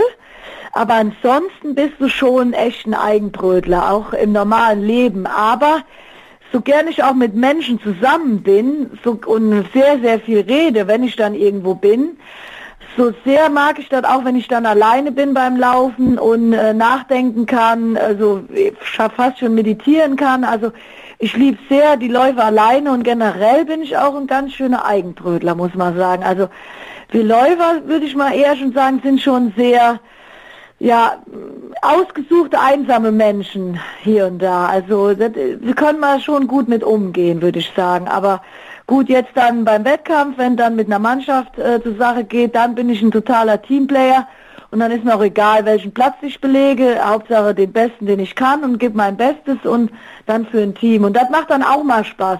Aber generell sind mir schon alles Individuen und äh, sehr, sehr einzelgängerisch, würde ich sagen. Ja. Kann einer das Gegenteil behaupten, aber ich bin so, wenn ich jetzt ehrlich bin, ja. Das ist auch toll, dass du das ehrlich sagst. Ähm, du sprichst von den Läufern. Machen Läufer eigentlich noch andere Sportarten? Üben die andere Sportarten aus? Also zum Beispiel Ausdauersportarten vielleicht auch? Also kann ein guter Läufer zum Beispiel viel Radfahren und trotzdem erfolgreich sein? Ja, also mein Zwillingsbruder macht es mir gerade vor, der ist so ein bisschen zum Triathlon gewechselt, weil der halt oft immer Knieprobleme hatte von zu viel Laufen. Und durch das Schwimmen und das Fahrradfahren, äh, der macht jetzt gerade die Hälfte von meinen Laufkilometern in der Woche und ist besser. Also das zeigt schon, dass du auch äh, in gewissem Maß dann wirklich da ja schon deine Ausdauer noch zusätzlich antrainieren kannst. Wenn du natürlich zu viel Fahrrad fährst und zu viele, also zu ähm, dicke Oberschenkel dann bekommst, zu viel andere Muskulatur, ist es eventuell wieder kontraproduktiv, aber in einem gewissen Maße ist es, glaube ich, sogar förderlich, wenn du einen gewissen Ausgleich da auch noch äh, findest und nicht nur läufst, ja. Jetzt haben wir viel über Laufen gesprochen. Wie gesagt, du bist ähm, über 40 Mal deutsche Meisterin gewesen in verschiedenen Disziplinen. Du bist ähm, Olympionikin gewesen. Du ähm, bist ein sehr offener Mensch. Welche berufliche Betätigung gibt es denn eigentlich in deinem Leben und welche Hobbys gibt es vor allem neben dem Laufsport? Ja, also ich spiele gern Golf. Äh, das mache ich total gerne, weil da muss man sich in Geduld üben. Und ich liebe das echt, da vier Stunden über den Platz zu tigern und ohne Handy und einfach nur mit der Natur, mit dir und dem bescheuerten Ball äh, zu sein, der sowieso nie so fliegt, wie du das willst. Und weil das, dieser Sport ist so unberechenbar, der ist nicht so planbar, du musst dich sehr konzentrieren, deswegen ähm, habe ich da echt eine zweite Liebe im Golfsport gefunden. Dann tanze ich sowas von gerne, aber tanzen ist halt leider Aktuell jetzt da noch nicht so oft, weil wie gesagt, da muss man dann abends länger aufbleiben und da tue ich halt als Sportlerin nicht, deswegen tanze ich nicht wirklich sehr viel, aber das ist auch eine Riesenleidenschaft von mir. Ja, und ansonsten ähm, beruflich, ich habe mal Industriekauffrau gelernt und wenn ich ähm, irgendwann nach meiner Karriere würde ich doch sogar gerne wieder irgendwann in der Buchhaltung ganz normal arbeiten können. Mal schauen, so irgendwie, ja. Also ich bin echt äh, ein Zahlmensch und da bin ich, da wäre dann auch gerne so ruhig für mich hätte, was äh, zu arbeiten, was dann fassbar ist, was so greifbar ist und da würde mir Buchhaltung sofort wieder einfallen. Also auch total untypisch, wenn jetzt die Leute mich kennenlernen würden, die würden mich in den Marketingbereich stecken, aber nie in die Buchhaltung, aber man kann ja die Kollegen in der Buchhaltung äh, dann äh, unterhalten, ne? Ja. Also ich würde auf jeden Fall vorschlagen, einen eigenen Lauf-Podcast nach der Karriere oder vielleicht auch jetzt schon an den Start zu bringen, denn man merkt schon, so nach einer knappen halben Stunde, du bist ein faszinierender Mensch, also sehr emotional, sehr ehrlich, ähm, sehr gerade heraus, das gefällt mir. Und ähm, du bist auch ein Mensch, der sich weiterentwickelt hat und auch immer noch weiterentwickelt. Also wenn man sich die alten Videos auf YouTube ansieht und jetzt die neueren oder dieses Interview, dann merkt man, du lernst immer noch dazu, du entwickelst dich auch immer noch weiter, was ja auch wiederum Motto, von uns ist, Beat Yesterday, nicht stehen bleiben, als Mensch sich weiterentwickeln, aber auch als Läuferin. Und würdest du es unterschreiben? Lernst du immer noch dazu auf der Strecke und auch im Leben?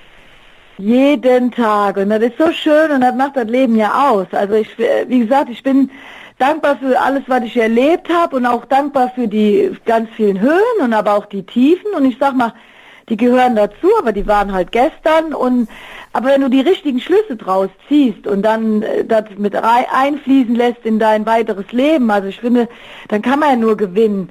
Und ich muss feststellen, seit ich eigentlich mehr oder die letzten drei Jahre so holprig gelaufen sind, die sind ja dann trotzdem, habe ich mich immer super zurückgekämpft und dann hat mir dann eigentlich gezeigt, was ich eigentlich kann. Und eigentlich macht mich das viel mehr stolzer, auch mal mit Niederlagen umgehen zu können, weil ich sag mal, mit Erfolg kann jeder Mensch umgehen, aber du musst halt auch wieder dich aus Niederlagen rauskämpfen können. Und wenn man das kann, dann kann man eigentlich noch viel stolzer auf sich sein, als immer nur sich im Erfolgslicht sonnen zu müssen oder können. Ne? Also ich gönne niemanden den Misserfolg, aber ähm, ich finde, der gehört auch im Leben dazu und ich bin dankbar dafür. Also ich bin jetzt nicht traurig darüber, weil wir haben letztes Mal irgendwann, wo ich jetzt dann halt leider mal die Krankheit hatte, oh, du bist aber ein Pechvogel. Also ich sehe mich überhaupt nicht als Pechvogel. Ich habe jetzt wieder eine neue Erfahrung dazu gewonnen, dass man halt ein Mensch ist, der der immer wieder fallen kann, aber wenn man da nicht aufsteht, dann wäre man blöd, aber wenn man wieder aufsteht, ist doch alles gut. Dann aufstehen macht auch Spaß, ne? Also heute ja. Morgen muss ich ganz ehrlich sagen, äh, war das Aufstehen bei mir persönlich nicht so toll, denn ich bin vor zwei Tagen zum zweiten Mal Vater geworden und die Nächte sind jetzt Schön. schon ein bisschen kurz. Wäre das auch für dich was, die Moki als Mama? Kannst du dir das vorstellen?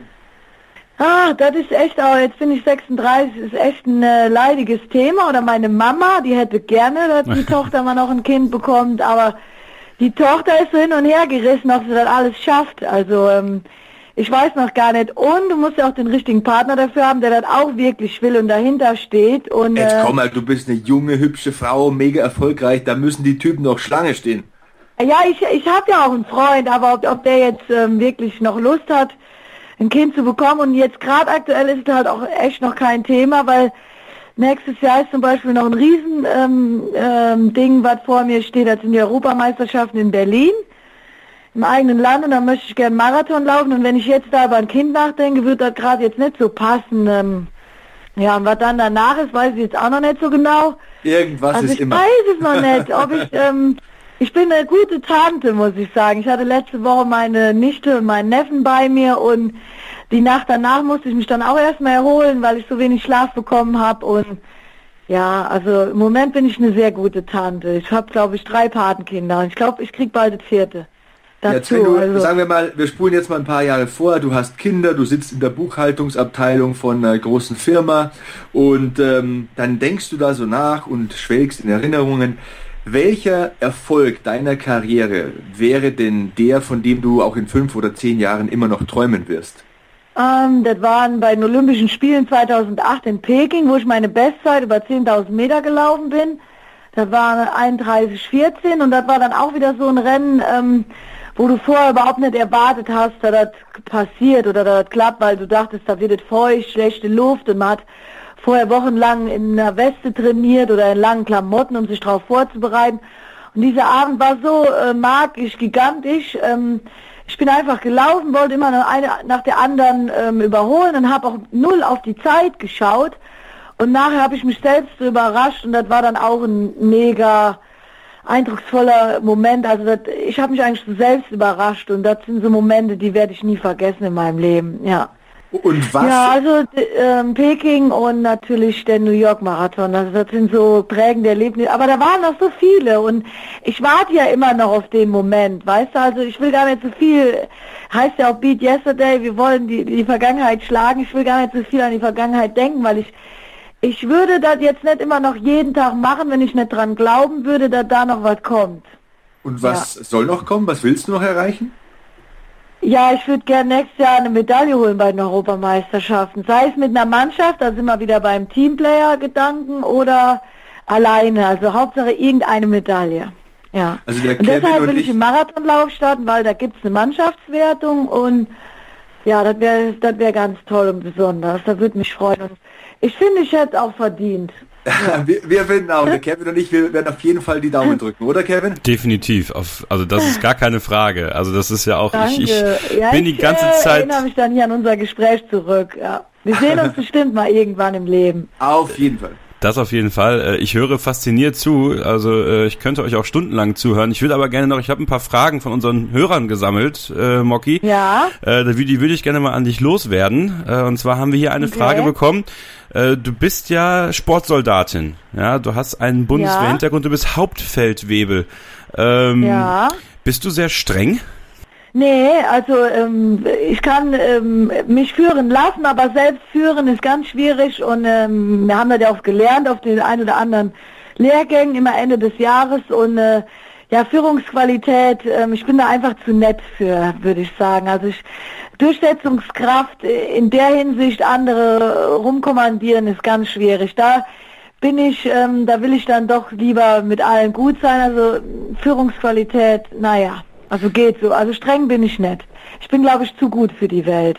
Hm, dann haben wir noch eine. Ich bin eigentlich nur streng mit mir selber. Das, das ist, das ist, äh, das kennen wir, glaube ich, alle am allermeisten. Ja. Ähm, dann haben wir noch eine Frage reinbekommen. Wie wichtig ist für dich die Bindung zum Trainer? Du hast ja eine sehr ähm, besondere Beziehung zu deinem Trainer Heinz Weber. Und ähm, Ja. also du hattest auch einen Trainerwechsel, bist dann aber zurückgewechselt. Also wie entscheidend ist das gerade auch in der Leichtathletik? Man sieht ja auch immer sehr oft, äh, wenn man sich zum Beispiel die Leichtathletik-WM angesehen hat, gerade nach den äh, nach den Läufen, nach den Sprüngen, ähm, ist immer sofort der Kontakt zum Trainer da. Äh, das ist Ja. variiert von Sportler zu Sportler. Wie ist das bei dir? Also ich habe aktuell jetzt ähm, demnächst, ich habe jetzt eigentlich keinen richtigen Trainer mehr, sondern wirklich so einen Mentor oder einen Trainingsplanschreiber, mit dem ich mich so austausche, weil ich mittlerweile ja so erwachsen bin, dass ich mir wenig was sagen lasse. Und äh, du hast schon Heinz Weber angesprochen, mein erster Trainer, der hat mich am meisten geprägt. Und alle neuen Trainer sind eigentlich daran gescheitert an dieser Prägung, weil ich einfach äh, wusste mit dem Heiner, das war mein Erfolgscoach, mit dem bin ich all meine Bestzeiten gelaufen und ich weiß dann, ich wusste immer wieder, wie der Weg dann, wenn, wenn der Erfolg nicht so lief, wie dann wieder zurückkam, wie ich wieder auf die Erfolgsspur kam. Und die war halt total Heinz Weber lastig und ist auch heute immer noch so.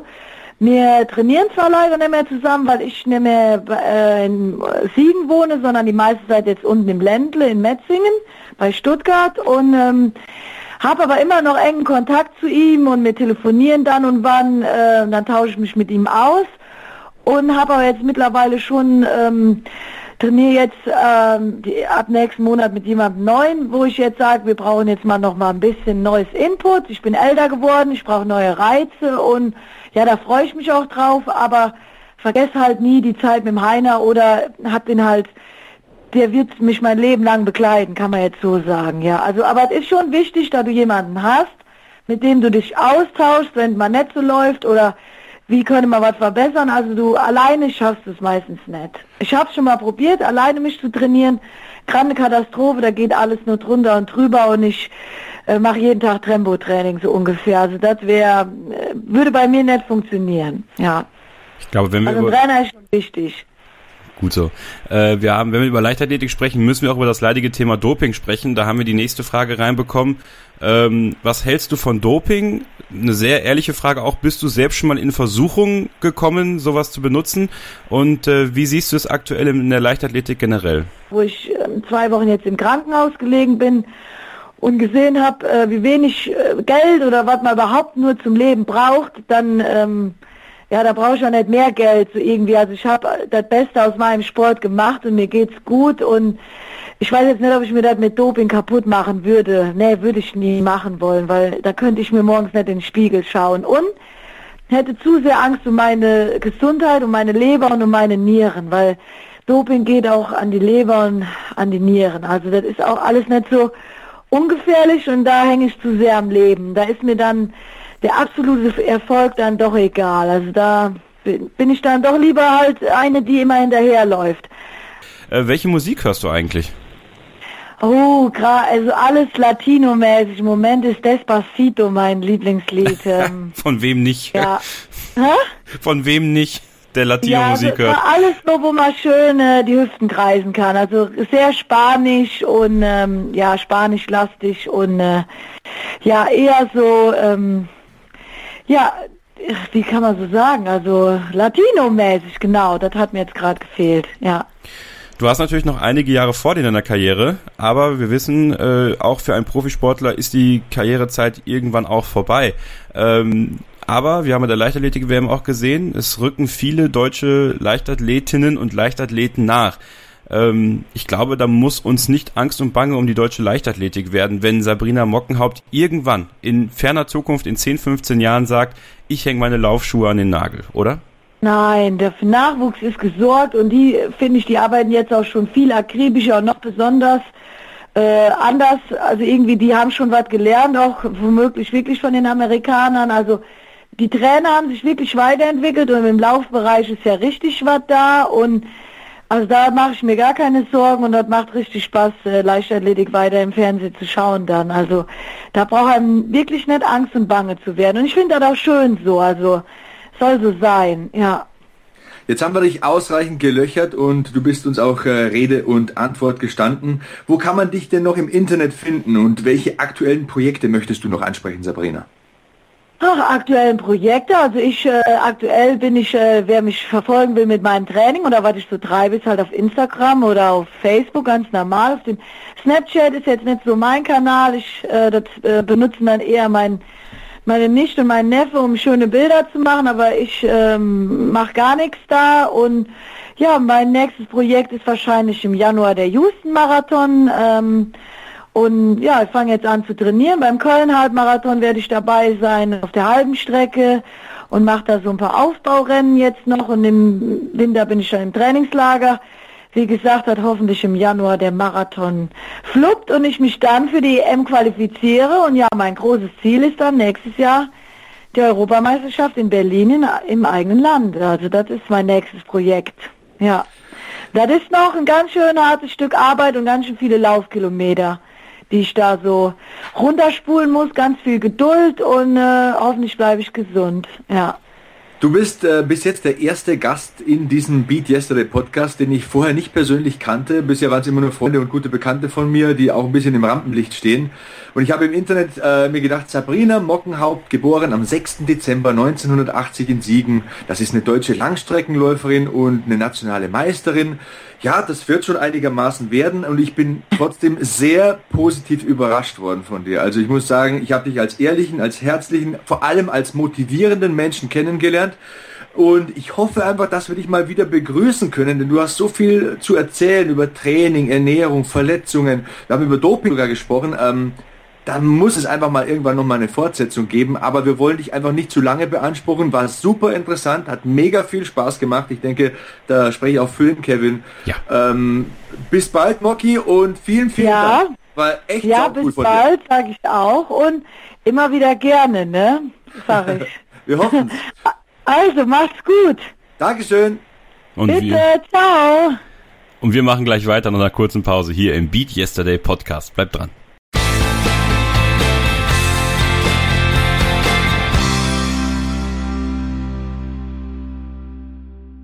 Das war Sabrina Mocki Mockenhaupt. Wir haben wieder mal eine Freundin gewonnen, Kevin, würde ich sagen. Ja, und wir haben vor allem äh, sie beflügelt. Das muss man einfach so sagen. Äh, dieses Interview, sie hat auch danach noch gesagt, wie toll ihr das gefallen hat. Und sie ist natürlich nach wie vor herzlich eingeladen. Äh, und sie hat erneut einen Titel gewonnen. 10 Kilometer Straßenlauf, deutsche Meisterin in dieser Disziplin. Ja, da soll noch einer sagen, der Beat Yesterday Podcast, der steckt die Leute nicht an, der würde ihnen nicht in den Hintern treten. Gut, bei Sabrina Mockenhaupt ist ein größer Hintern, aber wir haben sie voll getroffen und sie katapultiert. Herzlichen Glückwunsch von dieser Stelle. Und sie ist nicht die einzige, die uns auch beim Laufen hört. Ich guck gerade mal auf unsere, auf unseren Twitter-Feed. Ähm, so wie ich vorbereitet bin, dauert das jetzt noch zwei, drei Sekunden. Aber wir haben einen Hörer, der nimmt uns, der nimmt uns regelmäßig mit, wenn es darum geht zu laufen. Das ist auf äh, Twitter at psycho-vm. Der macht immer einen Afterwork-Run. Der ist äh, richtig aktiv dabei, auch mit seiner Garmin-Uhr. Und äh, das ist natürlich ganz toll, gerade bei diesen Uhren. Äh, du hast sie ja auch. Da kann man äh, echt alles sehen. Man, man kann seinen Puls nachverfolgen. Man kann sehen, wie viel hat man verbrannt, wie viel hat man gelaufen, wie viel hat man geleistet. Und er hört uns zu. Er hört die ganze Zeit dann den Beat Yesterday Podcast und er hat uns gesagt, und äh, wir haben, ich habe ihn nochmal privat angeschrieben, um mich zu bedanken für, seinen, für seine Unterstützung auch, denn dadurch, dass er natürlich das teilt, äh, kann man vielleicht noch das ein, den ein oder anderen Hörer dazu gewinnen. Ähm, dass er das wirklich toll findet, was wir machen, dass es ihm gefällt, dass wir ihn motivieren. Ja, was soll man sagen? Äh, vielen lieben Dank und auch an alle anderen. Wenn ihr uns beim Laufen hört, dokumentiert es, macht ein Foto davon, macht einen Screenshot von eurem Handy oder sowas oder keine Ahnung. Und wenn ihr noch so, wenn ihr auch so eine so eine Uhr von Garmin habt, macht da eben ein Foto von und, und postet es. Hashtag Beat Yesterday Pod. Tragt es nach draußen. Es gibt diesen Podcast. Wir wollen euch unterstützen. Wir wollen euch motivieren. Und wenn ihr uns mitnehmt, dann bitte immer her damit. Und das allgemeine Motto ist natürlich Hashtag BeatYesterday für die gesamte Aktion und beatyesterday.org, wie der Kevin schon eingangs gesagt hat, bietet euch eine Vielfalt an Rezepten, an Trainingsmöglichkeiten, an inspirierenden Texten und so weiter und so fort. War eine coole Ausgabe. Also Kevin, Ernährung haben wir abgedeckt, Ausdauersport, wir hatten eine tolle Sportlerin zu Gast. Ähm, da war doch noch was in der vergangenen Ausgabe. Ah, da hatten wir EcoFresh zu Gast. Das, das fällt mir jetzt gerade noch ein. Der hatte einen kleinen Unfall. Wir wünschen auf jeden Fall mal gute Besserung. Er ist auf dem Weg der Besserung, das können wir sagen. Ich habe äh, gestern mit ihm äh, geschrieben und telefoniert. Wir haben über Mayweather McGregor gesprochen und da hatte einer von uns beiden recht. Ich weiß jetzt nicht mehr, wer es war. Warte mal, warte mal. Jetzt nur das Pferd mal von hinten aufzäumen. Ne? Du hattest natürlich recht, dass Floyd Mayweather den Kampf gewonnen hat. Aber sei mir doch mal ehrlich, der wahre Gewinner dieses Kampfes ist der Pay-Per-View-Provider. Nein, Quatsch. Der wahre Gewinner des Kampfes ist doch Conor McGregor. Der schafft es, zehn Runden durchzuhalten, der geht nicht einmal zu Boden, der wird vom Ringrichter sogar noch so weit geschützt, dass er äh, am Ende nicht noch niedergeschlagen wird, sondern auf den Füßen den TKO bekommt. Also, ein, also für mich, Sebastian, muss ich ganz ehrlich sagen, klar, Floyd Mayweather hat den Kampf gewonnen, aber der wahre Gewinner ist Conor McGregor. Er ist ein ganz ähm, einzigartiger Athlet und ich muss sagen, es gibt keinen Verlierer in diesem Kampf. Ich gebe dir vollkommen recht. Mir war klar, je länger das Ding wird, desto mehr wird seine Kraft schwinden, wird die Knockout-Power nicht mehr da sein. Aber du hast vollkommen, vollkommen richtig erklärt. Conor McGregor ist im Stehen, äh, ist im Stehen K.O. gegangen, so kann man ja nicht sagen, es ist ein technischer K.O. Im Endeffekt, der Ringrichter hat abgebrochen, er hat seine Würde nicht verloren, er hat ähm, ewig durchgehalten und vor allem viel besser geboxt als viele professionelle Boxer vor ihm. Er ist mit einem Record von 0 zu 0 in diesen Kampf gegangen. Sein erster professioneller Boxkampf war gegen den besten Boxer dieser Generation in dieser Gewichtsklasse. Er hat es hervorragend gelöst. Er hat sogar eine Runde gewonnen. Und für mich hat er zwei, drei Runden gewonnen. Also ich weiß nicht, was die Kampfrichter gesehen haben, aber die ersten zwei, drei Runden hat er auf jeden Fall gewonnen. Ja. Hervorragend, ein riesiges Happening. Und was mich ein bisschen traurig stimmt oder wo ich mir auch wieder meinen Teil denke über die deutschen Medien, ist die Berichterstattung eben in den deutschen Medien. Geh zurück in deinen Käfig, schreibt da eine Zeitung mit großen Buchstaben und ähm, ja, glaube ich, nicht verstanden, was da los war, weil wenn du einfach gegen den Athleten in dieser Disziplin so hervorragend aussiehst und äh, ich weiß nicht, ob man da spotten sollte. Ich, von mir gibt's einfach nur Respekt. Ja, also mehr kann ich dazu nicht sagen. Ich finde eigentlich die unrespektabelste Leistung äh, neben den deutschen Medien haben eigentlich nur die Ringrichter, äh, die die Punktrichter gespielt. Ich verwechsel das ja immer, ne Punktrichter, Ringrichter. Jedenfalls genau. äh, hätte McGregor sicherlich die ersten drei Runden bekommen müssen, ja, weil da hat er einfach mehr gemacht, hat er sichere Schläge gelandet, härtere Schläge gelandet und danach und das war ja echt dieser Kampf, wie du ihn auch prophezeit hast, ne? Also Mayweather hat ihn ausgelotet, hat geschaut, was macht er, wie macht er es, wo kann ich ihn greifen? Das hat dann hat er natürlich immer mehr funktioniert, auch mit den, mit den späteren Runden. Ähm, und ganz interessant war, und auch da ist Ausdauersport natürlich was ganz Wichtiges. Ähm, vorher gab es ja diese große Vorberichterstattung, ähm, die, die man auch bei der Zone sehen konnte, dann in Deutschland. Übrigens, toller Service, dass wir das in unserem normalen Abo bekommen haben. Nochmal Hut ab dafür. Uns nicht groß abgeknüpft, nicht wie in Amerika, wo wir die 100 Dollar bezahlen musste. Ähm, es ist so gewesen, dass ähm, Conor McGregor bislang den längsten Kampf über fünf Runden a fünf Minuten hatte in der UFC. Heißt 25 Minuten. Und das war ganz interessant. Ich weiß nicht, ob du das auch gesehen hast. Nach 25 Minuten und ungefähr 10 Sekunden äh, wurden die Arme immer schwerer von Conor. Ja. Also das war schon Und es ist, es ist eben ein kumulativer Effekt. Je länger der Kampf dauert, desto schwieriger wird es für McGregor, weil er das nicht gewohnt ist, weil sein Körper nicht darauf ausgelegt ist. Und auf der anderen Seite hast du einen ähm, Fighter wie Floyd Mayweather, der funktioniert wie ein Computer. Du musst dir das vorstellen, McGregor ist das Update von deinem Programm. Und er lädt das runter. Das dauert zwei Runden, drei Runden. Jetzt für mich ein bisschen länger gedauert. Das ging schon bis in die vierte, fünfte, sechste Runde, bis er den äh, McGregor komplett runtergeladen hatte, bis er wusste, was der macht. Und dann geht's aber ab. Dann wirst du müde als McGregor und der andere hat deine Muster studiert. Er hat die abgespeichert jetzt und zerlegt dich dann halt gnadenlos. Und in der achten, neunten Runde Puder hatte ich dann schon Bedenken, dass das ein übles Ende nimmt.